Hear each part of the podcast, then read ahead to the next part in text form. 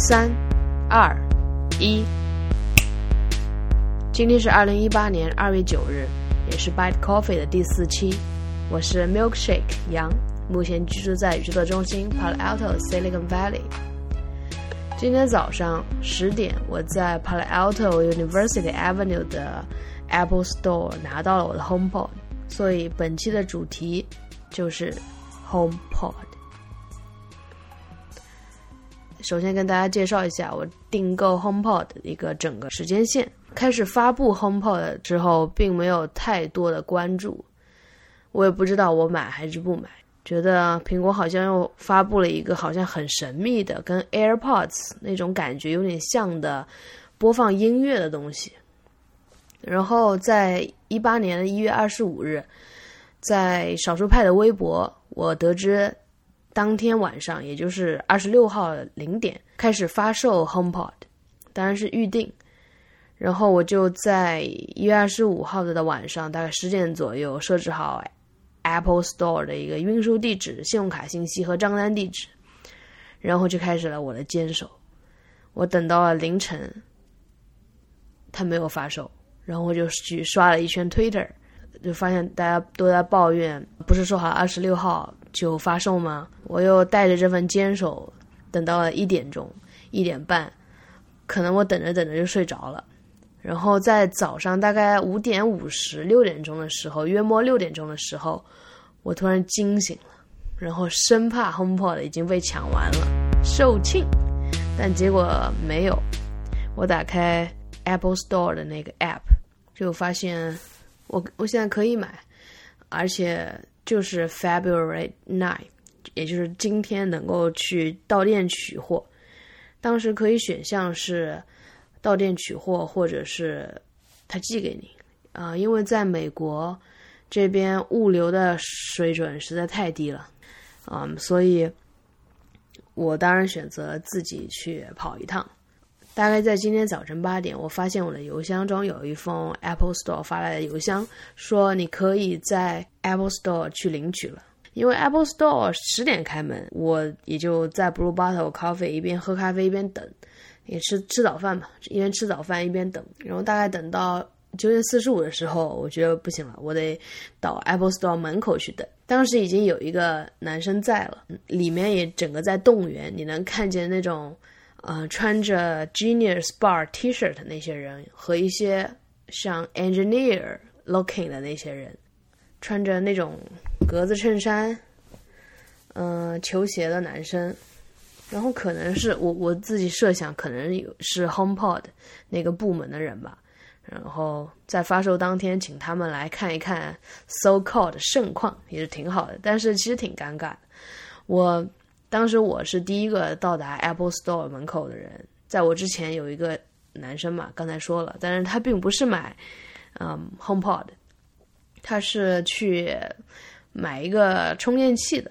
到十点开门的时候，估计门口站了就十个人左右吧，有五个都是因为手机啊、iPad 啊哪里出了问题去 Genius Bar 维修的，这就很尴尬。也没有并并没有 cheer up，但是店员还是给我们拍了照，然后我就夸夸夸，我就说啊，我来 pick up 我的 HomePod，然后就拿到 HomePod。我拿到它的时候，第一反应是，我天哪，这个怎么这么沉啊？沉到某种什么地步呢？它，我觉得 HomePod 的重量比一个十三寸的 MacBook Pro 还要重，就是这样一个概念。先来说一下它的外观，我觉得外观就一句话，就是它虽然小，但是它重啊。整个它的外观其实是一个编织物构构成的。我买的这个是一个深空灰，因为我觉得白色一个是容易落灰，第二个是白色看上去有一种塑料的廉价感，但黑色就有一点像那个 Mac Pro，它有一个像垃圾桶那种造型的。我觉得有点像，然后它上表面就是一个 Touch 面板，可以增大音量、减小音量，还有下一首、上一首，还有暂停或者启动 Siri，是一个比较，你知道，就是那种容易留指纹的材质。然后你能用手去捧着它这个部分，就是一个有编织物感觉的一个东西。它并不是塑料，就是一个编织物感觉。这种感觉像什么呢？像去触摸一条裤子一样那种感觉。然后把这个 HomePod 搬回来，真的好重。它下面有一个橡胶材质的底座，一个小小的底座，上面还有几个孔，有可能收音的，有可能还是音箱发出声音的地方。然后还有个苹果的 logo，嗯，它的重量刚才说到，它跟一它，我觉得它跟一个十三寸的 MacBook Pro 差不多重，而且它体积这么小，我觉得它在家里的那种定位应该就是，呃，放在家里固定的一个地方，你不用去经常挪动它。苹果的想法肯定是最好一个房间一个，对不对？那就很酷了。它有一条长长的尾巴，这条尾巴还是去不掉的，这条尾巴就是一个嗯 Power Supply 电源适配器。它是一个一百二十五伏、两点五安培的电源适配器，这种感觉还挺失望的。它真的就是不是让你和随处移动的那种蓝牙音响，它就是一个放在家里好好放着，可以当一个装装饰品的东西。其实说实话，我刚刚突然看到我的那个 Beats Pill，我发现它们两个在外观上真的惊人的有一致的感觉。就难怪 Apple 把 Beats 收购之后，我觉得这种设计上的一种契合吧，就是越来越感觉对，这就是苹果一家的东西。当然也不排除它就是一个音响的装备，它用很多编织物那种造成做成的那种网格状的东西，增加或者呃改变一种音效吧，有可能这种感觉。有可能也不是设计元素，有可能是我想多了。因为我刚刚就是那么一瞥，看到我桌上的 Beats Pill 已经落灰，落了好多灰。就是我也常常忘了给它充电。说到 Beats Pill 和这个 HomePod，它外观上有一些一致的地方，然后可能外观上其他地方就没有太太多可以说明的东西。呃，最近发现 HomePod 无论是 HomePod 还是 iPhone Ten。其实觉得那个深空灰这个颜色是更好看的。我以前都是一直买白色的 iPhone，就无论什么我都买白色的 iPhone，无论是出了香槟金还是什么什么什么香槟金，还有什么就是一些偏粉的那个，我都会买白色的 iPhone，因为我觉得白色的比较干净的那种感觉。然后，但是最近发现，你看那个 iPhone Ten，iPhone Ten 的白色其实有一点。啊，在我看来，可能有一点脏脏的、黄泛黄的那种做旧感，但是黑色的那个 iPhone Ten 就是有很很强的现代现代未来感。然后这可能是一个个人的喜好吧，再加上这次的啊 HomePod 白色，刚刚说了，就是就好像有一点像塑料，但黑色看上去一点都不冰冷。这里就提到另外一件事。因为我过去可能八九年都在南京，在冬天的时候，每次摸到，呃，电脑的外壳，就是特别金属的外壳，然后摸到金属的杯子，都感觉非常冷，就是动手动脚的，动手动脚的。但是 HomePod 因为它是编织物，即使在冬天，我觉得它摸上去都不会太冰冷，有一种很讨喜的感觉，就是有时候忍不住了想。去摸一下，碰一下，就好像胖胖的、滚圆滚圆的可爱。这里就是我对它外观的一个感受。插上电之后，给它的一个设置，我因因为看了很多那个 YouTube 上面的对它的开箱、对它操作说明，所以其实也就很简单，像 AirPods 那样，拿着 iPhone 离它近一点，它又直接出来一个，就是一个很很 powerful 的一个音效。然后出来一个呃 setup 的连接，他会问你是不是要连接，是不是要连接到跟你的通讯录、跟你的什么 notes 这些，呃获取它的数据，然后你同不同意？啊，同意，同意，同意，我全同意，然后就打开了。刚开始我以为，因为我对 HomePod 其实并不了解，我当时觉得 HomePod 可能是跟呃 Beats Pill 一样，是个蓝牙连接装置，它会。将 iPhone 上的信息全部通过蓝牙呃映射到 Beats Pill 上，然而它并不是这样的。就是你在使用 HomePod 放歌的时候，它不是控制你手机的，它是控制了某个很神奇的在云端的一个东西，它并不是控制你手机来放歌，这是很重要的点。所以这就意味着说，以前我在用 Beats Pill 来听歌的时候，进来一个电话，要么就停掉正在放的歌，我用手机来接；要不然如果直接用蓝牙那个 Beats Pill 来接电话的话，这个声音效果特别差劲。这是值得注意的地方，也是我觉得它很好的地方。现在说 HomePod 还不能打电话，我觉得 it makes sense。它即使它即使能打电话，我觉得应该也是通过那种 FaceTime Audio 那种形式，而不是通过呃获取手机端的一个连接来去打电话。或者 maybe in the future，它就是像 Apple Watch 一呃一样，可以插一个电话卡在上面，或者内置一个呃信号电话信号卡。它其实是一个独立的装置的存在，而不是依赖一个手机、依赖一个 iPad。对我还要插入一段，就是为什么我我会在不太了解 HomePod 的情况下就去买。首先就是我个人非常喜欢听音乐，音乐几乎是我生活中不可或缺的一个部分。基本上我都会塞这个耳机听歌，听很多东西。然后我对音质的要求其实说高也不高，但是肯定不能太差。就像我去年，我去年其实是在第一时间订购了 AirPods，但是好像 for some reason 我又把它取消了，我也我已经忘了是为什么。但是就其中我用了很多蓝牙耳机，当时在运动嘛，有那个 Beats X，还有 Air J Bird，还有 J Bird。我现在 Beats X 已经退货了，然后 J Bird 我给我爹了，嗯，我现在就用一个 AirPods。然后 AirPods 就是很很好的满足了我所有的需求，因为它是 iCloud 同步的，就是苹果的生态是一个你你不能去抵抗的东西。哦，我现在就是 totally 在苹果的生态里面游游的非常开心，我也不想走出这个生态，然后探索一下其他东西。我觉得 I'm totally fine，我觉得在这个生态里面很安稳。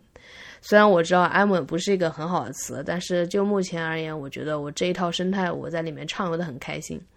然后苹果的生态，你一旦呃连接了，连接进入这个生态，你很难再用其他其他的就是再好的音响，比如说 Bose，Bose 也也有他们的智能音响，Echo，Google，Google Home Mini。就这么简单的用 engineering 的一个方法来说，它就没有给你开放很多的 API 让你去连接到这个生态里面。我就不给你这个接口，我就不给你这个数据，你能怎么办？所以作为一个牢牢的在苹果里畅游的人，就没有其他啥可选的。有时候我觉得苹果产品是这样的：你可能买的时候你并不知道它有多神奇，或者别人也不知道它有多神奇，但是你真的用了之后，一些你自己不注意到的地方是它。很花大力气去做的，就好像李如一和 Real 之前在 IT 公论谈到 MacBook 是一个给普通人成为创造者的一个工具。像我这种普通消费者，我可能没有 Studio，我没有很 fancy 的录音装置，但是我可以就用我的 Mac，然后呃再加一个话筒，我可以做一档听上去会对耳朵很友好的一个音频的一个 Podcast。就是苹果做了很多背后的工作。但是我们不知道的地方，所以我坚信就是这个 HomePod，虽然确实它它是挺贵的。其实我也不知道 Echo 和 Google Home 是多少钱了，我之前也没太关注他们。我就是相信苹果，它做的远远不只是一个 so-called 智能音箱这样一个东西，就是苹果的后发制人嘛。我还是一贯相信这一点的。HomePod 你除了可以用 Siri 去控制之外，它还可以就是触摸刚才说的上面这个指纹收集器的面板，我们还可以用手机上的 Home 那个 App，就是有很多你可以，比如说你智能开关那个的入口。对于这个 Home App，我还想多说两点。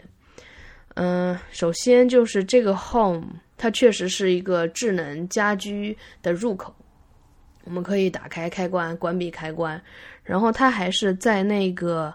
嗯，automation 这一栏，它有一个建立一个新的 automation，这就是一个 workflow 呀，这就是一个硬件的 workflow。今天我刚好在 Twitter 上看到 Federico Vitici 建立了一个 automation，他跟 Siri 喊一声拍一张照，然后从他们家里的那个一个 camera 就直接把家里实时的一个情况呃获取给他，其实就是这个 workflow 的硬件版本。然后下面我想聊一下自己对于智能家电和叫物联网的一个概念。其实我觉得物联网、智能家电挺土的。我说土，并不是那种传统意义上的土，我就觉得它就是根根本就不是一个很神奇的功能。它整个过程其实就是，比如说你跟 Siri 说了一句，然后它里面这个语音，呃，语音的 AI，它翻译过来说啊，这个人要把这个接口。从一变成零，然后那边他就把开关，呃，从一变成了零。其实这种 communication 其实挺无聊的，你不觉得吗？其实计算机就是这样，计算机就是，呃，有一本书叫《编码 Code》，那那本书就是教你如何从一个从二极管开始讲，讲讲讲讲到后面，最后一台电脑是如何 working 的一个工如何工作的。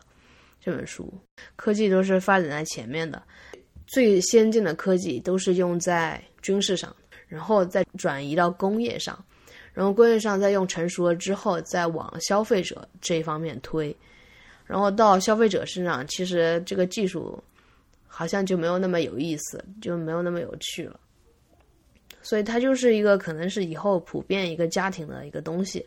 你说这个有什么特别？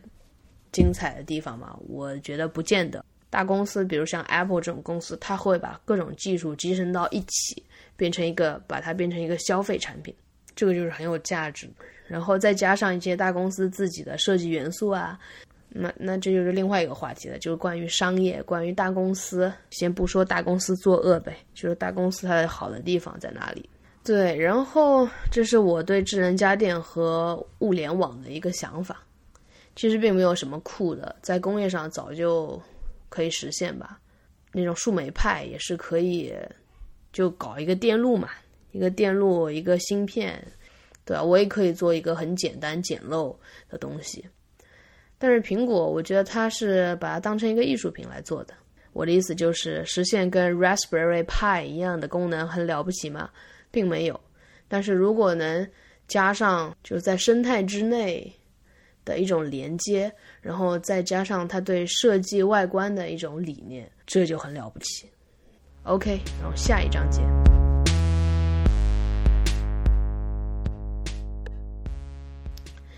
下面我就看到听歌。Hey Siri，have some music.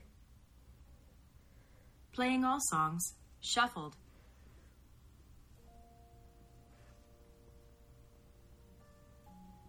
Hey Siri, louder. Hey Siri, what's the name of the song? You're listening to by Khalil Fong. Hey Siri, stop.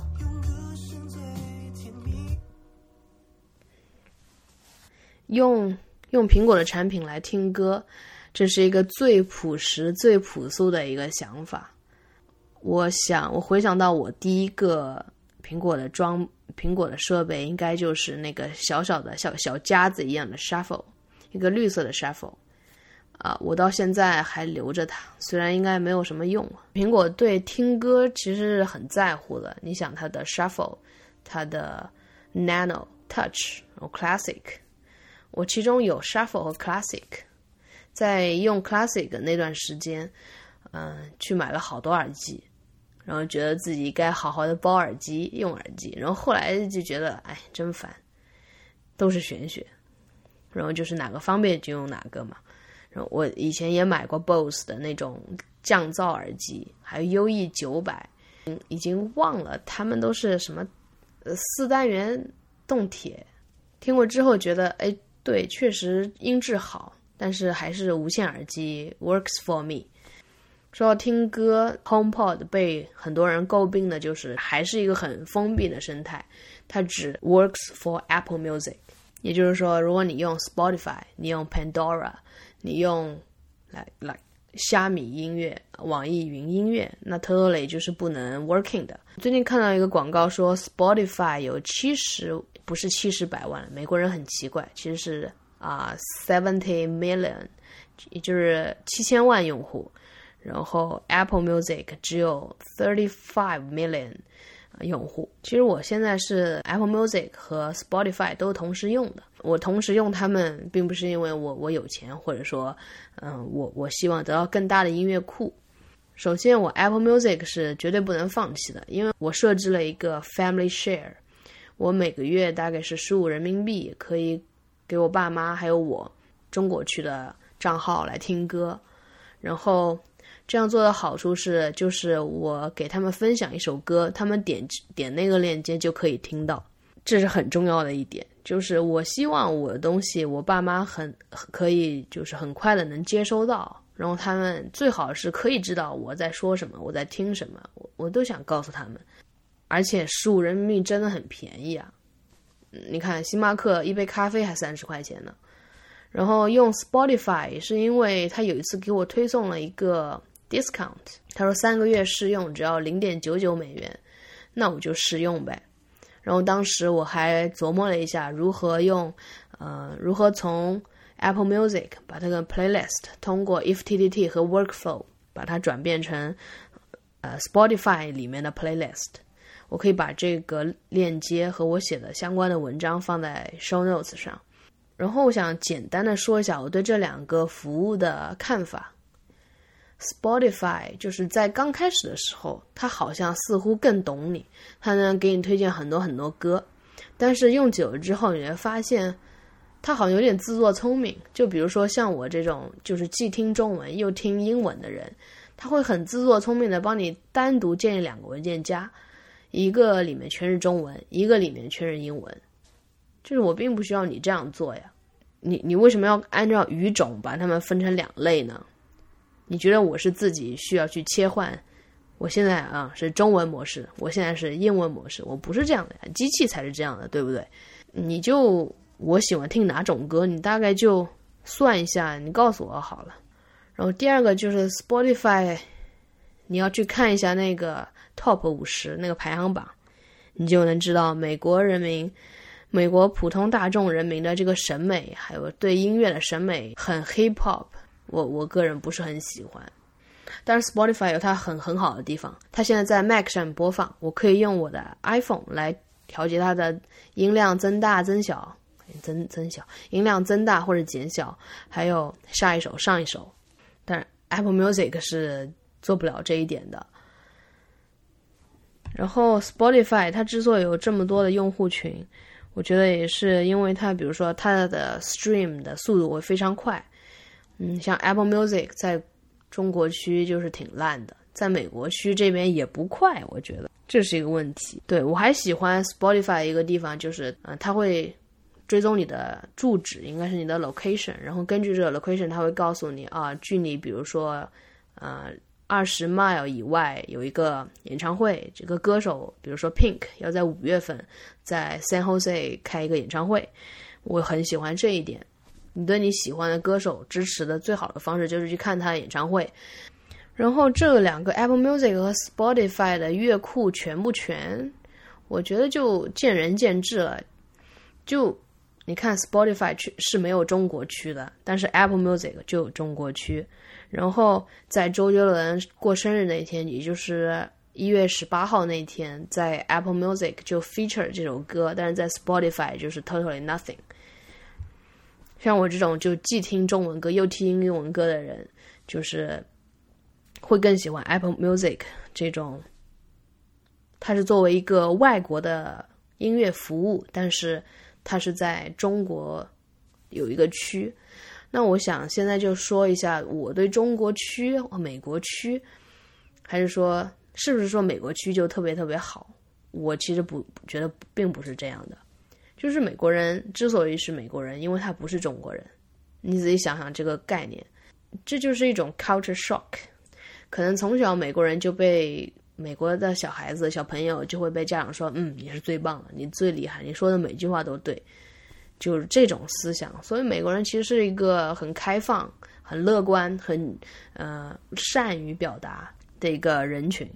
然后，而。中国人、东方人都有一种内敛那的那种儒家的东西在里面。当然，如果你从小两三岁、三四岁、四五岁在美国长大，那就是美国人嘛。其实我觉得，当然你比如说十岁移民这时候你会遇到一个 gap，就是你从小被教的就是一种谦虚的美德，但是你到美国去，人家会希望你变得 aggressive 一点。这就是我刚才说的，美国人之所以是美国人，因为他不是中国人。这也是中国区设置的一个好的地方。我希望在这个榜单上，既能看见 Taylor Swift，也希望能看见周杰伦、孙燕姿，因为我们能了解周杰伦和孙燕姿的美，他们的歌曲美的地方，他们的歌词的美的地方和旋律美的地方。然后 Taylor Swift 的这种大家都喜欢的，嗯，当然在榜单上第一名、第二名都是 OK 的呀。而且在 Apple Music 前期。就是呃极少人用 Apple Music 的时候，那时候薛之谦的演员常常排行排在啊 Apple Music 那个 Top Chart 第一名。然后在那个之后，呃薛之谦才逐渐去上各种综艺，就感觉成了嗯什么戏精本精这种啊不能攻击不能攻击，薛之谦的歌还是很好听的，对。对，这就是中国区的意义嘛。你不能说国区什么东西都是被下架的啊，什么东西就是很禁止被讨论。其实没有这样的，我还是觉得就是适合吧，适合和不适合。我也有我也有美国区的 Apple ID，但是对于他们那个美国区的排行榜，也是觉得非常莫名其妙。有时候排前几名的全是这个 DJ 和那个 DJ，就是喜欢的东西不太一致。对，然后说到这个苹果把不同的国家分区的这个事情，还有一个我觉得有意思的事情就是 Twitter，因为 Twitter 上面其实很奇怪，有时候我去看 Twitter 上面就是热搜榜之类的，会看见一条英文、一条日文、一条韩文，然后还有一条我不认识的可能阿拉伯语之类的文字，就是会觉得，哎，其实这些人能互相看得懂吗？其实他们并看不懂。就是同时在一个泳池里游泳的各种文化，说归根到底，其实他们还是连接的，呃，还是分割的。归根到底，他们还是分割开的。就是作为一个中国人，我掌握英文和中文，我就没有办法看阿拉伯文。所以，就算他们讨讨论再好的一个话题，我还是不能参与的。这个跟我不知道这个话题，其实。差别不是特别大，我觉得对我个人来说，其实差别不是特别大。所以就是你想啊，由于文化的不同、种族的不同，确实就是有不一样的地方。我们没有必要说一定要做一个用一个国际语言把大家全连接到一起。我们只需要俗一点说，就是百花齐放 （diversity）。对啊，中国的文化为什么不能更多的让别人知道呢？为什么一个好好的中国的孩子？在国外可能就说一套流利的英文，大家都会特别羡慕。然后当他读一本《红楼梦》，可能就觉得，哎呀，这个人有点土，这种感觉并不是这样的。觉得对自己的民族还是有点骄傲和自信吧。对，刚刚说到就是苹果的中国区、美国区和 Twitter 虽然是一个区，但是它会被语言分成不同的，嗯，被语言就自然而然分成的那种概念。其实我觉得挺挺有趣的，就这个边界到底在哪？我记得高晓松在《小松奇谈》里面说到，什么强弩之末，就是一个弓箭射出去之后，它的射程是有一定范围的。虽然它刚开始能射得很远很远很远，但是到最后它那个到那个点的力力道是很弱的。也就是说，在东西方文化夹击的地方，在最边缘的地方，应该是哪里的楼兰那那一块。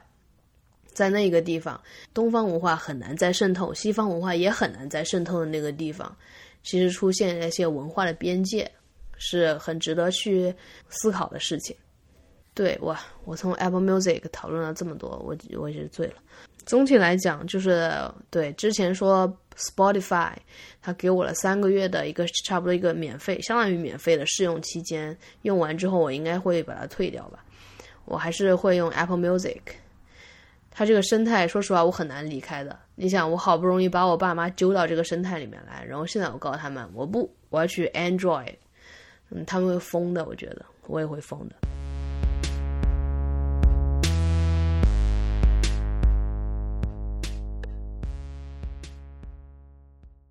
然后下面就再讲一下跟嗯、HomePod 的一个互动。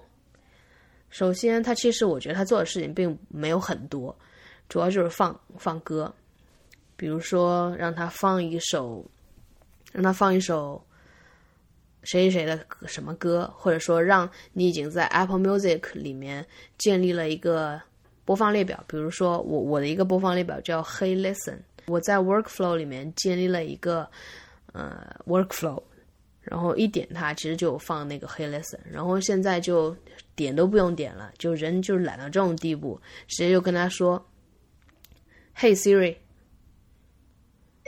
Uh huh. Play the Hey Listen. Hey, Play Mama, Hey by David Guetta now playing.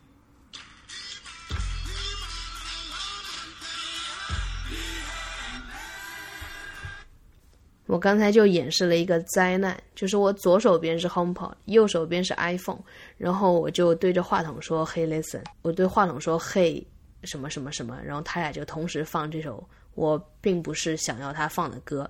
我再演示一遍：“Hey Siri，play the playlist of Hey Listen。Playlist Hey Listen now playing.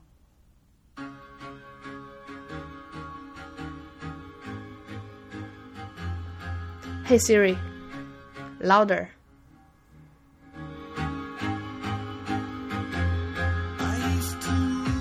Hey Siri, stop.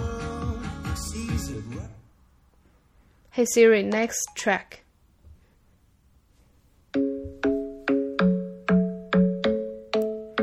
Hey Siri, stop. Hey Siri, play the album by J. Joe. Okay, here's the album by J. Joe.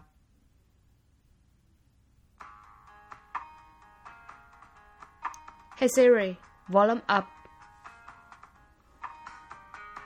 Hey Siri, volume up, up, up.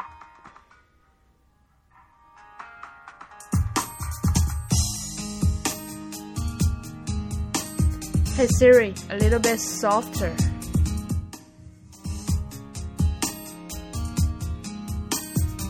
Hey Siri, stop.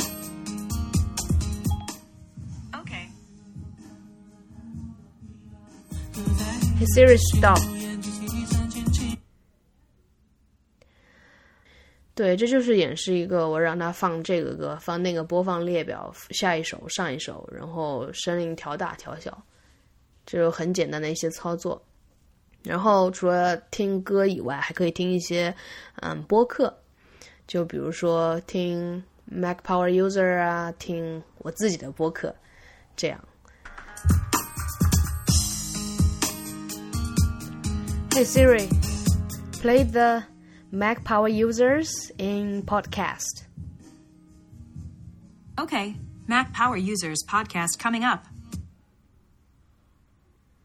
Mac Power Users, episode 416 Consuming Content.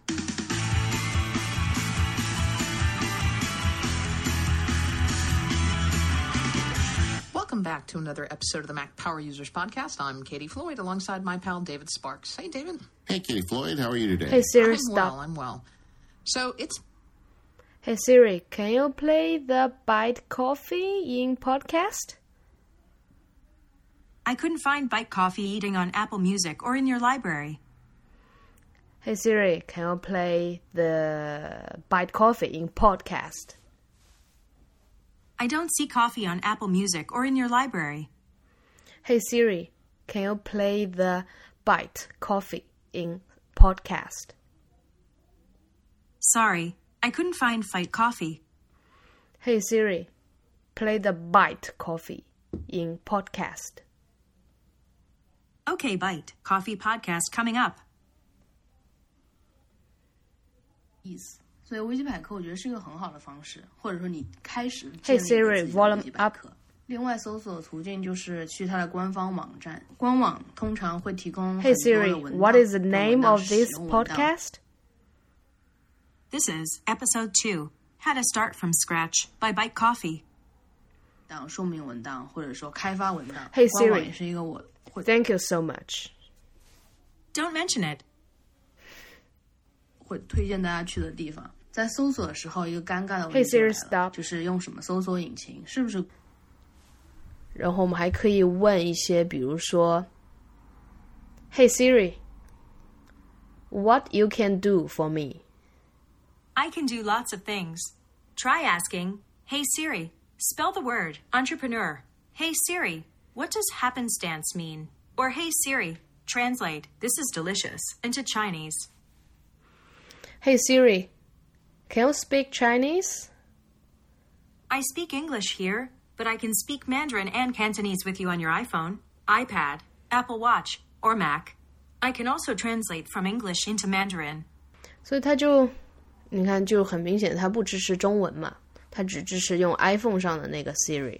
这这这俩还不是一个人，可能在国区，就是在中国区，在其他区域以外开放之后， 它会更好一点嘛。我个人是没有用过中文的 Siri 的，所以就说一说英文好了，然后跟 Siri 练习英文。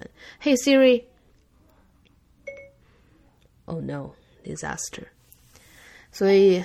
就是刚刚演示的一个，又是一个 disaster，就是你喊一下 Siri，这个 iPhone 和 HomePod 它会同时响应。然后更糟糕的是这个 HomePod，因为似乎它是不能识别主人的声音的，就是你不能说我跟这个 iCloud 关联了，然后它就只能识别我的声纹。就比如说我妈来，呃，跟 HomePod 的 Siri 说看一下我的 message。我妈也是可以看到的，但是可喜可贺的是，我妈不太会说英文，所以就是掌握一门外语是多么的重要。跟 HomePod 的相处，它不是一个我一个晚上或者说就一天就能解释的事情，它应该是在整个未来，就这一整个过程里面，它应该，我觉得它应该是有过 machine learning 的这种算法的。所以他应该会变得越来越聪明，越来越知道我想要这想要干什么。所以我们再给他一点时间，再慢慢让他像一个小孩子一样去学习一些东西，然后跟我们可可以交交互的更好。我相信苹果在这方面做的绝对是不差的，差能怎么办呢？对吧？我现在已经跳这个生态里面，如果差，那就是我这个就是不够有远见，然后不够不够智慧。没有去选择 Android，可能在等苹果垮了以后，就是其他的也未尝不可嘛。今天这期播客就是我对 HomePod 的一个想法，因为很多人说 HomePod 很贵，然后还只能听 Apple Music，Siri 也不是那么智能。然后你看人家 Echo，Echo 多好多好，你就跟他说一下，他都能给给你订外卖。然后 Google Home 有多好，Google Home Mini，然后多好多好。嗯，对，但是我就觉得他们看上去并不像一个装饰品，嗯、缺少那么一点点对艺术的敏锐感。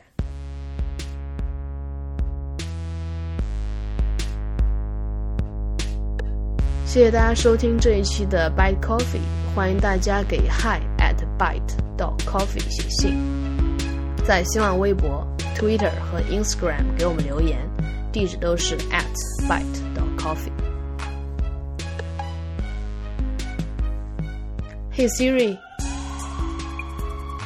Hmm? Who am I? I don't know your name, but you sound like a human being to me.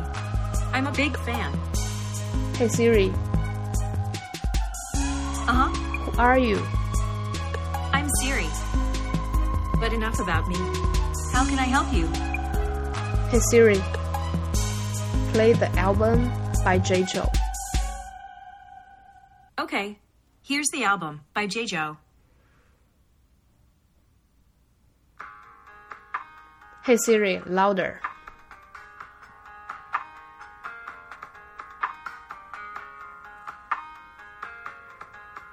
Hey Siri, louder.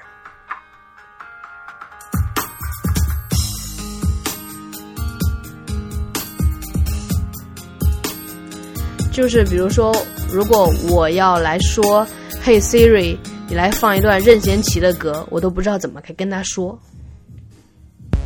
Hey Siri, stop，OK